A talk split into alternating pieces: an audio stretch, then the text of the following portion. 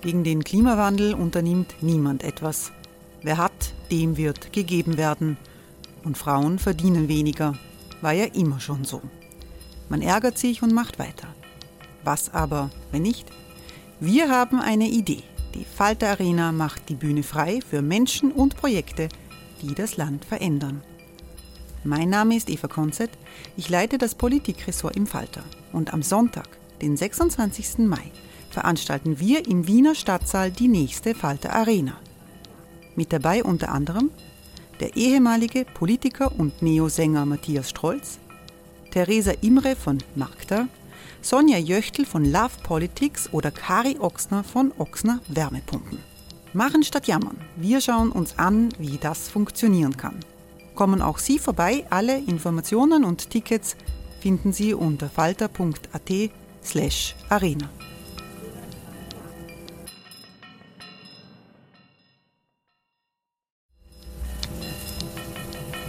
Falter-Podcasts werden durch Werbung unterstützt. Das hilft bei der Finanzierung unseres journalistischen Angebots. Die Erderhitzung ist kein Gefühl, aber mit vielen Gefühlen verbunden. Sorgen etwa oder Angst. Eine Veranstaltung gegen diese Ohnmacht ist Tipping Time, eine Klimakonferenz der Zivilgesellschaft. Von 9.5. bis 11.5. findet Tipping Time in Kooperation von Globe Art, Solektiv und Tangente St. Pölten statt und lädt ein zu Diskurs, Diskussionen und Workshops mit namhaften Vortragenden wie Nikolai Schulz und Friederike Otto. Weitere Informationen finden Sie auf www.tangentesanktpölten.at.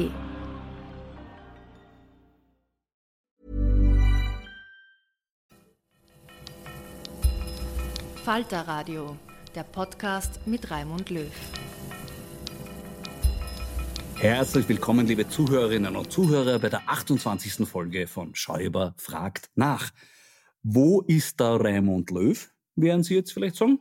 Warum begrüßt uns der nicht mehr? Der Raimund hat gemeint, es ist eigentlich ein bisschen redundant, wenn dieser Podcast immer mit zwei Begrüßungen beginnt. Seine Begrüßung hat noch dazu tontechnisch immer ein bisschen so geklungen, als würde sein Kopf in einem Kanalrohr stecken. Was aber, wie mir Insider berichten, Gott sei Dank nie wirklich der Fall war. Auf jeden Fall obliegt die Aufgabe der Begrüßung jetzt mir allein. Deshalb finde ich, sie sollte zumindest heute ein bisschen ausführlicher sein.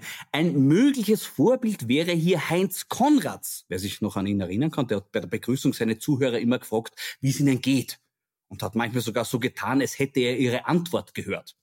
Also er hat gesagt, na, wie geht's Ihnen? Sind Sie gesund? Ah, ah ja.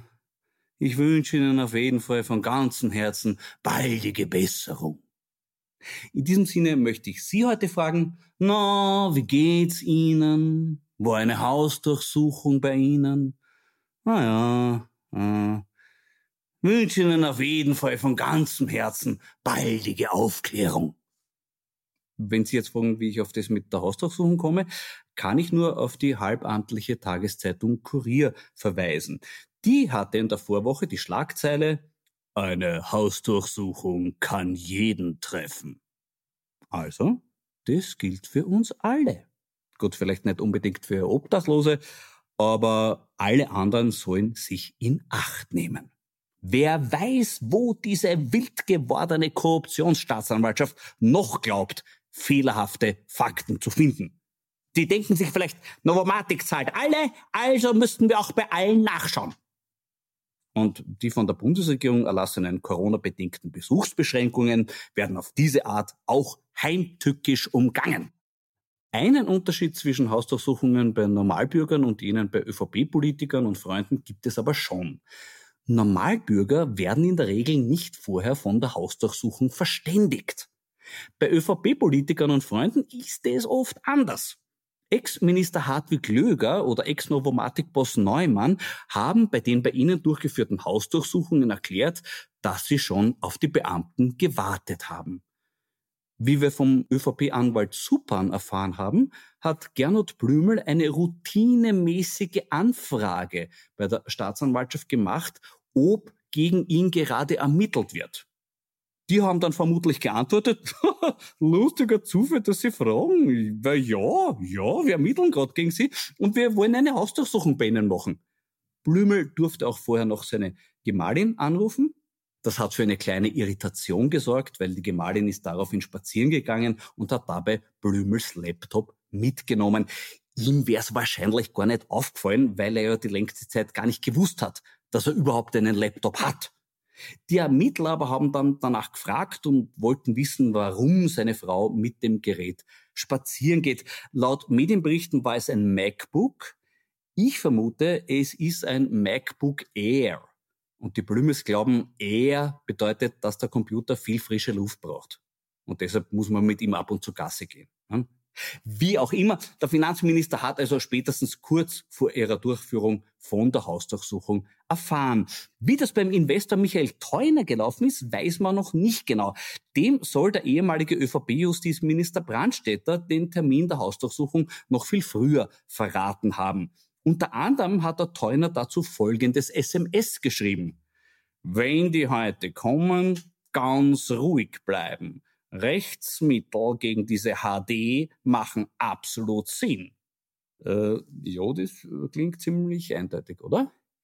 Naja, Moment. Wer sagt denn bitte, dass mit der Abkürzung HD Hausdurchsuchung gemeint ist? Das kann genauso stehen für heilige drei Könige? Wenn die heute kommen, ganz ruhig bleiben. Damit war gemeint, wenn die Sternsinger anläuten, mucksmäuschen still bleiben, damit die glauben, es ist keiner zu Haus. Und wenn's trotzdem zum Singen anfangen, Rechtsmittel einlegen.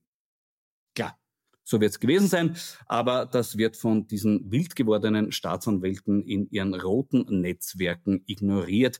Die suchen lieber weiter nach fehlerhaften Fakten. Es ist wirklich schlimm, aber wie schlimm es wirklich ist, hat uns erst unlängst der Lobbyist und ÖVP-Berater Wolfgang Rosam wissen lassen. Der hat über die Ermittlungen der heimischen Justiz geschrieben, es gibt kein Halten mehr. Das geht schon bald in Richtung Staatsstreich. Laut Wörterbuch handelt es sich bei einem Staatsstreich um das illegale gewaltsame Absetzen einer Regierung durch andere etablierte Träger staatlicher Funktionen. Er glaubt also, es geht in die Richtung, dass unsere Justiz gewaltsam die Regierung absetzen will, um selber die Macht zu ergreifen. Da kann man dem Wolfgang Rosam nur dankbar sein, dass er uns auf diese große Gefahr aufmerksam gemacht hat. Ich sag's ganz ehrlich, mir wäre sie nicht aufgefallen, ich hätte sie übersehen. Aber zum Glück gibt es einen Wolfgang Rosam, der sofort merkt, wenn der Staat ins Wanken gerät wie enorm staatstragend dieser Mann ist, wissen wir schon seit ein paar Monaten. Da wurde eine neue Aufstellung jener Summen veröffentlicht, die der Staat für Werbeaufträge und Kooperationen mit heimischen Medien ausgibt. Diese Aufstellung dokumentiert, dass im Vergleich zum Quartal im Jahr davor praktisch alle Medien mehr Geld bekommen haben. Bei den Printzeitungen und Magazinen schwankt das zwischen plus 16 und einem Spitzenwert von rund plus 90 Prozent für Tiroler Tageszeitung und Kurier. Aber damit können sich diese Blätter nur den zweiten Platz teilen. Um Welten geschlagen von einer Zeitschrift, die sensationelle 438 Prozent mehr bekommen hat nämlich die von Wolfgang Rosam herausgegebene Gourmet-Zeitschrift Falstaff. Da möchte man in der ersten Emotion der Bundesregierung vielleicht zurufen, hat ihr komplett deppert. Aber, aber, da hat man natürlich noch nicht bedacht, wie zweckmäßig diese plus 438 Prozent sind. In der Krise geht es darum, möglichst breite Bevölkerungsschichten zu erreichen. Das gelingt wohl nirgendwo besser als in einer Gourmet-Zeitschrift. Dort muss der Staat inserieren, weil dort werden die Themen verhandelt, die ganz viele Menschen bewegen.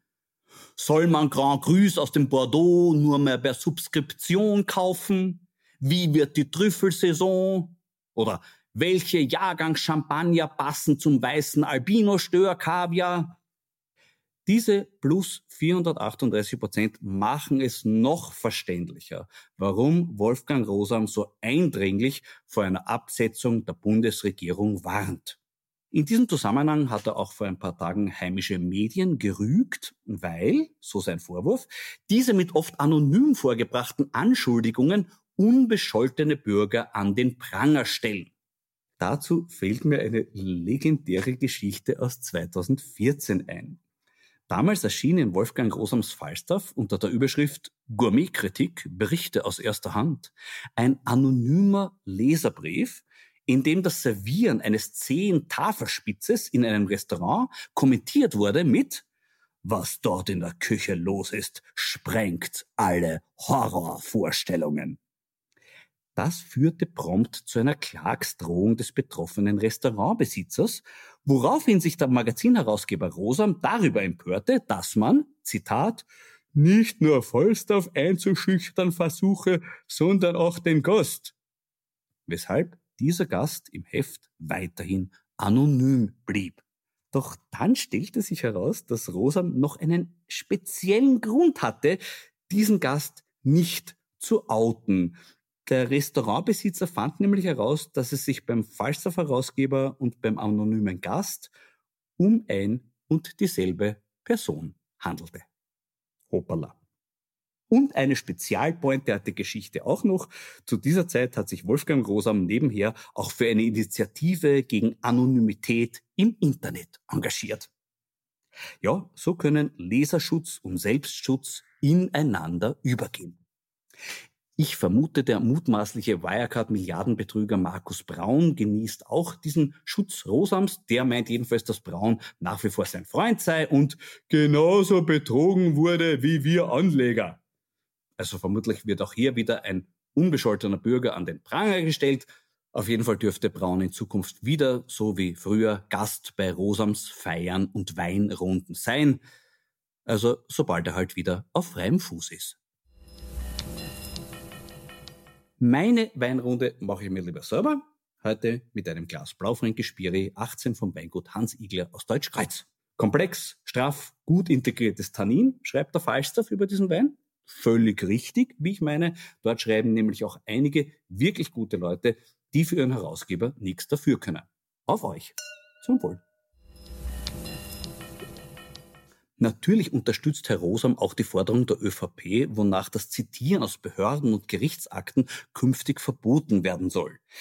Das wäre nicht nur eine massive Einschränkung der Pressefreiheit, sondern auch der Kabarettfreiheit.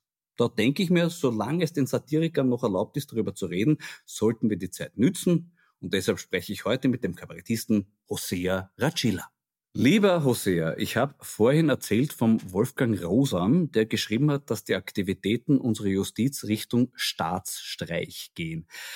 Ich hab ein bisschen ein schlechtes Gewissen, weil mir das nicht selber aufgefallen ist. Ich weiß, du bist ein sehr aufmerksamer Beobachter auch. Jetzt sag ganz ehrlich, hast du's gemerkt? Äh, das, äh, ich bin verwirrt einigermaßen jetzt und äh, habe aber jetzt, wo er es gesagt hat, auch das Gefühl, dass wir sehr aufpassen sollten. Was glaubst du denn, wie wird dieser Staatsstreich in der Praxis ausschauen? Zum Beispiel die Bundesregierung, glaubst du, wird die ins Exil eher müssen oder Hausarrest? äh? Nein, ich glaube, es wird äh, darauf hinauslaufen, dass die gesamte Bundesregierung in die EU abgeschoben wird.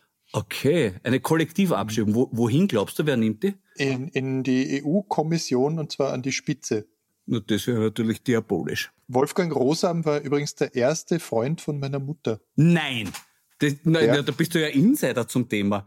Ich wollte nämlich schon die, die, die, wirklich rassistische Frage stellen. Du als Kärntner, vielleicht verstehst ja. du den Wolfram Rosam besser, aber das musst du jetzt natürlich genauer erzählen. Was ist da passiert? Was ist da schiefgegangen? Ganz genau weiß ich es nicht, aber wir haben mal gemeinsam Fernsehen geschaut und das war ein interessanter Abend, weil zuerst war die Sendung Was gibt es Neues im Fernsehen und sie hat gesagt, äh, dass sie den Viktor Gernot so süß findet und ob ich den nicht mal bei Pratersterne einladen kann. Und dann war eine Diskussionsrunde mit Wolfgang Rosam und sie hat gesagt, ja, das ist der Mann, den sie als ersten geküsst hat. Nein! Ja. Ah, das ist eine sehr romantische Geschichte. Fantastischer Abend. Ja. Das, das gefällt mir sehr gut. Du, könnte deine Mama da nicht irgendwas unternehmen noch im Nachhinein, um den irgendwie wieder... Ich kann sie mal anrufen, ja. mal schauen. Ihr gebt sicher was. Ich meine, es gibt einen engelhaften Spruch, schließ die Augen und denk an England, also damals die Queen.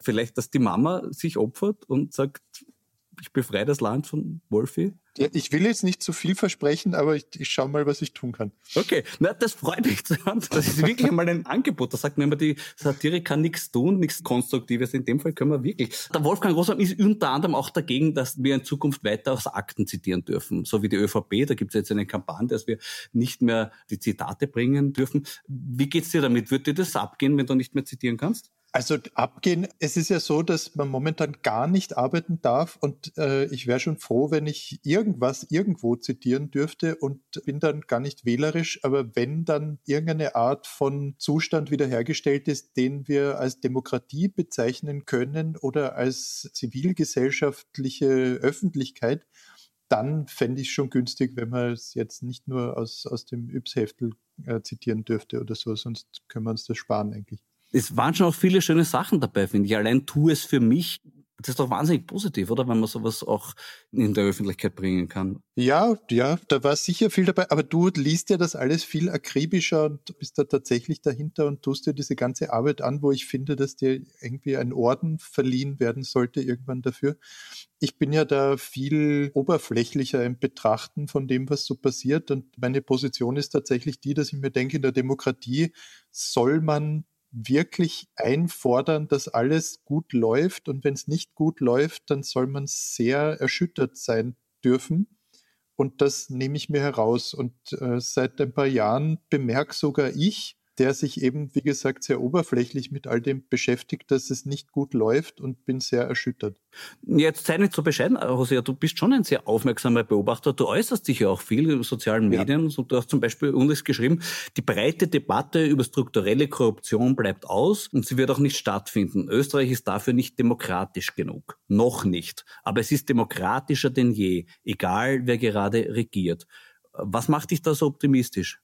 Du, ich mach dich optimistisch? Ja. Wow. Das, was wir hier gerade tun, macht mich optimistisch und ich habe nicht in Erinnerung, dass äh, so Debatten über Politik, über die Justiz, über Akten, über das, was äh, Finanzminister in welchen Kinderwegen die ihre technischen Geräte durch die Gegend führen, dass das so öffentlich debattiert worden wäre. Also vielleicht war ich einfach noch nicht alt genug oder nicht aufmerksam genug, aber ich habe schon den Eindruck, dass wir auf einer Detailstufe angekommen sind, die außerordentlich ist. Und ich habe das Gefühl, dass es viele Menschen gibt in Österreich, die wirklich ein Interesse daran haben, dass es demokratischer zugeht und die auch tatkräftig sind und sich auch zu helfen wissen. Das macht mich oft optimistischer und da gehörst du dazu natürlich. Ja, das ehrt mich ungemein. Aber wie ist deine Einschätzung in der jetzigen Situation? Du bist tatsächlich optimistisch, dass es besser wird. Ich glaube, dass es besser wird. Ich glaube, dass wir momentan regiert werden von Leuten, die durch Corona dazu gezwungen werden, sich mit Österreich auseinanderzusetzen, mhm. die aber eigentlich gar nicht so ein wahnsinniges Interesse an diesem Land hätten sondern wenn, dann eben an der Macht und daran vorzuexerzieren, wie gern sie die haben wollen und wie gut sie damit umgehen können, damit sie dann für Höheres in Frage kommen und äh, diese österreichische Bundesregierung so als Durchzugsstation auf dem Weg irgendwo anders hinsehen. Das, das wäre mein Eindruck. Und ich glaube, mhm. dass dadurch ganz viele auf den Plan gerufen werden, dass wenn man Demokratie will, dass man sie dann selber machen muss, weil sonst macht wer andere was anderes als Demokratie. Und du glaubst, das Bewusstsein ist mehr jetzt bei den Leuten da als früher? Ich glaube das schon, ja. Einerseits bin ich auch der Meinung, dass das Ibiza-Video uns sozusagen den Arsch gerettet hat, dass man diese rechtsvölkisch-populistischen äh, Tendenzen, dass man die nicht auf dem politischen Weg losgeworden ist in, in Österreich, sondern durch einen Glücksfall. Mhm. Aber ich glaube, dass die Aufmerksamkeit so hoch ist mittlerweile, dass äh, ein Umbau in so eine Richtung nur mehr möglich wäre, wenn die wirklich die allermeisten ihn wollten. Und ich glaube das aber nicht. Ich glaube nicht, dass die allermeisten Leute das wollen. Du hast ein wichtiges Wort gesagt, Aufmerksamkeit äh, diesbezüglich. Du bist einer, der definitiv noch aufmerksam ist und der sich auseinandersetzt mit den Dingen. Gibt aber auch viele, die resignieren und sagen, äh, ich will das alles nicht mehr wissen, ich will das alles nicht mehr hören. Wie schaut das bei dir in der Praxis aus? Welche Medien sind deine Quellen? Wie setzt du dich auseinander mit dem, was bei uns passiert? Ich versuche zu verfolgen, was ein paar Menschen, die ich schätze, sagen und äh, was die wichtig finden und äh, versuche mich dann entlang von dem weiter zu informieren. Was den Zeitungskonsum betrifft, bin ich mittlerweile relativ schnell im Ausland angelangt und in Österreich lese ich wirklich fast so ein bisschen masochistisch halt die Boulevardmedien, weil ich gerne wissen möchte, was die Regierung in ihrer Pressekonferenz sagen wird, bevor ich mir die Pressekonferenz wirklich anschauen muss. Mhm. Und weil man, ja, weil man ja mittlerweile ein ganz gutes Gefühl dafür bekommt, was die gerade wollen, worüber wir uns den Kopf zerbrechen sollen. Das ist oft ganz lehrreich und hilfreich. Und dann lese ich halt äh, Bücher und versuche da irgendwas rauszufinden und so ein paar Diskursspuren zu folgen. Hey, I'm Ryan Reynolds. At Mint Mobile, we like to do the opposite of what Big Wireless does. They charge you a lot, we charge you a little. So naturally, when they announced they'd be raising their prices due to inflation, we decided to deflate our prices due to not hating you. That's right. We're cutting the price of Mint Unlimited from $30 a month to just $15 a month. Give it a try at mintmobile.com slash switch. $45 upfront for three months plus taxes and fees. Promote for new customers for limited time. Unlimited more than 40 gigabytes per month. Slows. Full terms at mintmobile.com. Das erinnert mich sehr an, was ich auch immer erlebe, dass ich so gerne, man muss gewisse Zeitungen einfach lesen, wenn man politische Satire irgendwie macht, weil man kann ja als Meteorologe auch nicht nur bei schönem Wetter aus dem Fenster schauen. Gleichzeitig kommt mir vor, es wird schon ein bisschen schlimmer auch. Also wenn ich hernehme eine Zeitung wie den Kurier, das habe ich früher eigentlich durchaus gern gelesen. Ähm, ja. Jetzt gibt es auch noch einen Bammesberger, der super ist und den einen oder anderen Autor, der gute Sachen schreibt. Sonst ist es aber ein Kurznachrichtendienst geworden. Ich bin in Klagenfurt geboren und war dort Kind und der Kurier war sozusagen das Fenster zur Welt. So. Also, ja, also der, ja. der hat einen großen Kredit bei mir. Ich finde auch, dass man differenzieren muss. Ich finde, dass die Regionalberichterstattung im Kurier nach wie vor äh, sozusagen auf einem extrem hohen Niveau stattfindet. Da, da werden auch immer regionale äh, Korruptionsgeschichten und solche Dinge ziemlich gut berichtet, finde ich. Ich finde, dass der, dass der Wirtschaftsteil und der Innenpolitikteil, dass die halt abdriften in unwürdige Gefilde. So nehme ich das wahr. Und das ist schade und traurig anzusehen. Andererseits finde ich auch, dass eine Zeitung und eine Chefredaktion eine politische Meinung haben darf. Ich finde nur es dann ein bisschen albern, so zu tun, als wäre das nicht so. Mhm. So. Du bist ja sehr in den sozialen Medien aktiv. Wie erlebst du den Diskurs, der dort herrscht? Also ich, ich bin auf Facebook ausschließlich, für Twitter bin ich irgendwie zu, zu feinfühlig, habe ich das Gefühl. Äh, und auf Facebook merke ich halt, dass das sind halt nur mehr die alten Leute in Wahrheit, zu denen ich mich immer mehr zähle. Und man, man verliert so aus den Augen, worüber die sogenannten Jungen sich den Kopf zerbrechen. Und da höre ich dann eher so Geschichten von Lehrern und Lehrerinnen, die ja zu einem nicht zu unterschätzenden Prozentsatz das Kabarettpublikum ausmachen, äh, was, sich, was sich in der Schule so verändert. Und die erzählen dann zum Beispiel, früher war der Intelligente in der Klasse oder die, die drei Gescheiten in der Klasse, die waren auf jeden Fall links. Mhm. Und dass das nicht mehr so ist sondern dass es da viel darum geht, man äh, möchte was im Leben erreichen und dass man sehr abgebrüht, äh, einen sehr abgebrühten Blick auf die Welt hat schon sehr früh. Und das ist eine Veränderung, die sich meiner Meinung nach in dem Teil der sozialen Medien, den ich überblicke, schon auch ein bisschen abbildet. Und dann halt eine enorme Unerbittlichkeit, also so mit politisch Andersdenkenden oder auch gesellschaftspolitisch Andersdenkenden die Fronten, die sozusagen im, in den Nachrichtenmedien aufgebaut werden, wo man ja immer einen Protagonisten und einen Antagonisten braucht, um eine Geschichte erzählen zu können, die setzen sich dort natürlich fort. Man denkt in Gegnern und das halte ich für schwierig. Also es gibt, es gibt schon so Demokratietheorien, die sagen, das ist Demokratie und das ist Streit und Auseinandersetzung. Ich glaube aber, dass, dass auch der Respekt, dass der auch dazugehört zur Demokratie und den finde ich nicht so leicht. Mir kommt vor, es wird auch sehr schnell aggressiv ja. und sehr schnell auch ein bisschen grauslich. Ja. Dass man manchmal das Gefühl hat, na, ich will gar nicht, lasst mir raus. Ja, ich bin ganz erstaunt oft, welche Witze, wenn ich welche mache auf Social Media, gut funktionieren und weite Kreise ziehen und welche nicht, weil, also wenn ich so arbeiten würde, dann wäre ich auf der Bühne schnell arbeitslos, glaube ich. Also das, das ist rein von momentanen Stimmungen und was ist jetzt gerade und hat man einen Treffer oder nicht kann man sich mit dem, was da gesagt wurde, über irgendwen anderen erheben oder nicht und so. Und es kommt ganz, ganz selten auf den Inhalt an oder darauf, ob da irgendeine Erkenntnis drinsteckt. Umso mehr bewundere ich das, was du machst, weil ich das Gefühl habe, du schaffst es nur dann, was zu posten, wenn du wirklich das Gefühl hast, du hast was zu sagen. Und, äh, und das ist dann auch meistens so. Und bei mir ist das wirklich wie Kette rauchen. Also ich, ich, ich, ich, ich muss das mittlerweile. Es ist echt, es ist eine Sucht. Ein Suchtverschiebt. Ja. Das ist sehr bedenklich. Da, da hör sofort auf, über Social Media reden, weil sonst ja. ich möchte da nicht irgendwie da, daran beteiligt sein, wenn du das. Wollen wir nicht zu privat werden? genau. Oh, ich muss noch was halb privat, das war an den Kärnten Insider. Der Kärnten. Insider. Ähm, kennst du das Gasthaus Falle? Wo soll das sein? Bei Lind Oberfelden, Obfelden. Nein. Ja, jetzt nicht, okay, nein, ja, leider nicht. Ja, weil wir zeitlang diskutiert haben äh, in Österreich die Ausdruckkontrolle, die Katrin Glock war ja dort. Ja. Und da haben mhm. alle diskutiert darüber, was ihre Qualifikation ist für den Job. Und ich habe das dann gefunden, sie hat sehr wohl eine Qualifikation, weil alle geschrieben hat, die hat alles abgebrochen und nichts gemacht. Nein, sie war Kellnerin im Gasthaus Falde. Ähm, und dann die, die ja. Dossierleute von, von der Rechercheplattform haben da auch noch weiter nachgefragt und haben dann auch noch zwei andere Lokale gefunden, wo sie äh, das Tic-Tac, äh, sagt auch nichts, oder?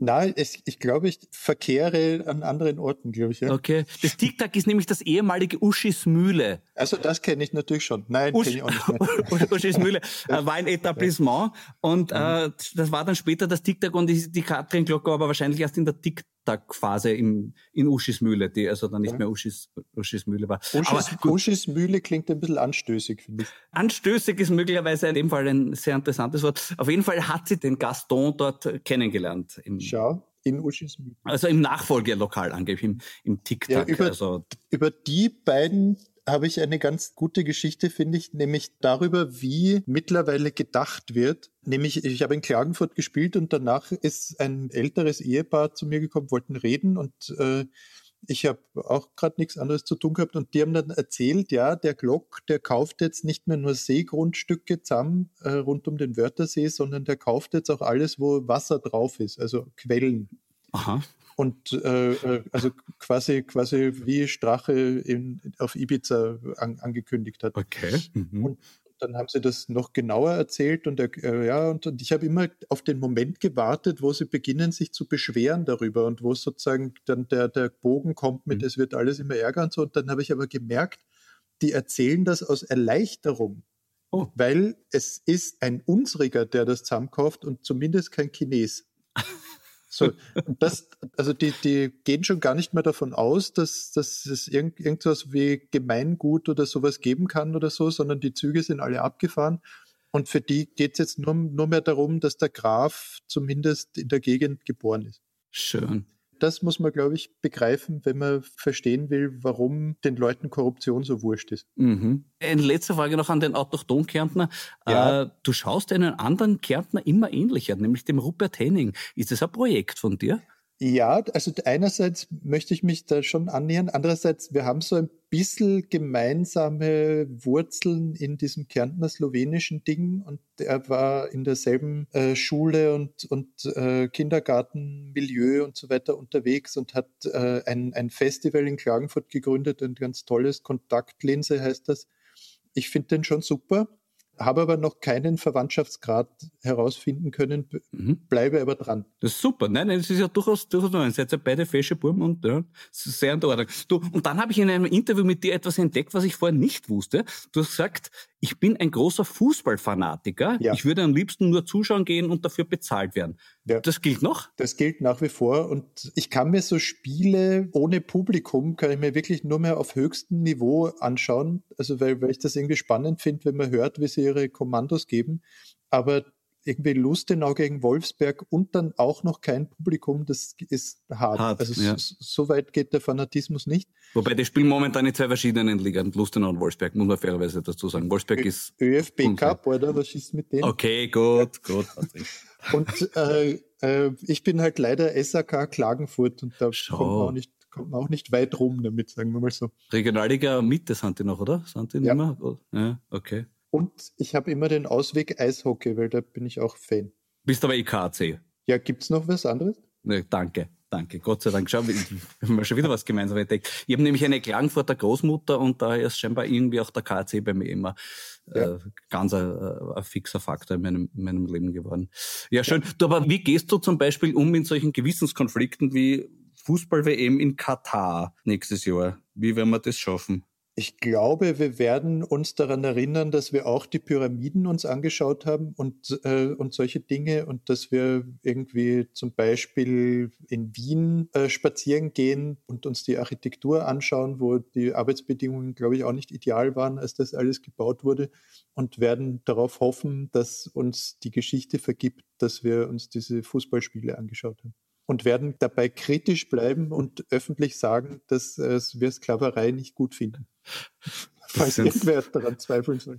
Das ist ein sehr guter Ansatz, José. Den ja. merken wir jetzt gleich für nächstes Jahr, weil es wird natürlich, wenn man sich da denken, ach scheiße, eigentlich darf man nicht hinschauen, aber ah, es ja. wird nicht anders gehen. Es ist ja bei der Champions League auch schon ähnlich, oder? Man, ja. Als anständiger Mensch ist ja die FIFA an sich, da muss man sagen, man darf gar nicht anstreifen, oder? Es ist alles sehr unsympathisch, aber es ist die gesamte Weltgeschichte ist äh, größtenteils enorm unsympathisch zustande gekommen und äh, trotzdem gibt es Historiker, die liebenswerte Menschen sind. Das hast du sehr, sehr schön gesagt. Das gibt mir jetzt auch wirklich einen Trost. Äh, ja. Ursprünglich wollte ich dich natürlich auch fragen, wie es dir beruflich geht. Aber ja. jetzt brauche ich das nicht mehr fragen, weil die Antwort ist schon in der Zeitung gestanden. Nämlich beim Michael Chanet in der Kronenzeitung. Der hat vor ein paar Tagen, hat er geschrieben, von Grandios. dem weiß ich jetzt, dass es dir und mir irrsinnig gut geht. Ja, weil er schreibt, pass auf. Schauspielern, Sängern und Kabarettisten geht's viel besser, als ihr Jammern vermuten lässt. Sie schauspielern, singen, kabarettieren auf den Bühnen geschlossener Theater. Das Fernsehen ist stets dabei. Ihre Corona-Stücke werden im Netz oder ORF gesendet. Sie bekommen bezahlt dafür. Sie arbeiten wie gewohnt, bloß ohne Publikum. Und jetzt muss ich wieder fragen, hast du gewusst, dass es so ist? Ich finde, für das Wort kabarettieren sollte man ihm das Wort scharnieren zurückgeben. Das ist, aber, ja, ja. Er, er, hat, er hat wieder scharniert. Aber, aber ähm, ja, also mir geht es wirklich ganz gut, außer beruflich. Aber ich, okay. aber ich glaube, das hat er nicht gemeint. Bin mir nicht sicher. Faszinierend, ja, aber schau, wie, wie andere das oft besser wissen als uns ein. Vielleicht fehlt, ja. haben wir auch zu sehr den, den, den Tunnelblick, weil wir das nicht erkennen, ja. wie, wie gut es uns geht. Zum Beispiel, dass der OF ständig uns, uns sendet. Ja. Und dass alles, was wir machen, im Fernsehen gezeigt wird. Und vor allem, dass man auch davon ausgeht, dass es einem spitze geht beruflich, weil man im Fernsehen gezeigt wurde. Aber wir sind ja am Vorabend einer neuen politischen Bewegung in Österreich auch, bin ich ganz überzeugt davon, dass diese ganze QAnon und Verschwörungstheorie und Deep State Geschichte nach Österreich reinschwappen wird. Letztens wurde ein Posting von mir geteilt von jemandem, der auf seiner Timeline ansonsten ausschließlich Corona anzweifelt und der hat dann dazu geschrieben, ja, ist ganz lustig, was der da schreibt, aber da sieht man auch seine guten Kontakte zum Innenminister und zum Justizminister, weil ein normaler Mensch dürfte sowas nicht schreiben. und, und dann habe ich mich echt schon gefreut, dass ich auch schon so äh, bei Deep State eingeordnet werde. Und ich glaube, dass das echt so eine Trennlinie wird in Zukunft. Gehörst du dazu oder nicht? Das ist ein interessanter Ansatz. Ja, du meinst, Kabarettisten gehören eigentlich dazu, sind letztlich Systemkünstler. Ja, genau. Und ich glaube, dass, ja. ich glaube, dass der Chanet das schon weiß. Ah, möglicherweise kennt er das System schon von innen und weiß schon. Ja. Da, mhm. ja. ja. Sollten wir ihm eigentlich dankbar sein, dass er uns darauf aufmerksam gemacht hat. Ich finde ja auch, ja. So wie dem Wolfi Rosam, der uns auf den Staatsstrich aufmerksam gemacht hat. Man kann all diesen Leuten nie dankbar genug sein, Florian. Das, das weißt du auch. Das, das, ist ein sehr schöner Schluss, lieber Hosea. Ja. Danke vielmals für diesen positiven Ansatz. Danke auch noch einmal deiner Mama äh, für die, ja, für die neue ja. Information. Und frag sie doch, ob sie nicht einfach einmal Also, Sie sollen sich nochmal anschauen, ob er noch gefällt und so und vielleicht kann man da irgendwie was. Vielleicht kann man was einfädeln. Ne? Einfädeln, mhm. hast du sehr schön gesagt, lieber. José. Das sage ich wie immer, möge die Übung gelingen und bedanke mich bei dir herzlich für das Gespräch. Vielen Dank. Das war die 28. Folge von Schäuber fragt nach. Nächste Woche wird Oskar Bronner mein Gast sein. Wobei natürlich nur, wenn es bis dahin noch keinen Staatsstreich gegeben hat. Ich halte uns und unserem Staat die Daumen und sage für heute Danke fürs Zuhören. Bleiben Sie aufmerksam. Ihr Florian Schäuber.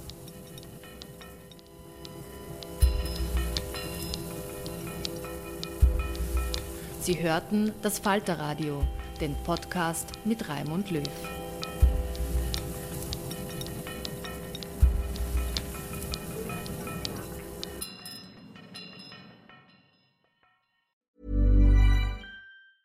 Even when we're on a budget, we still deserve nice things.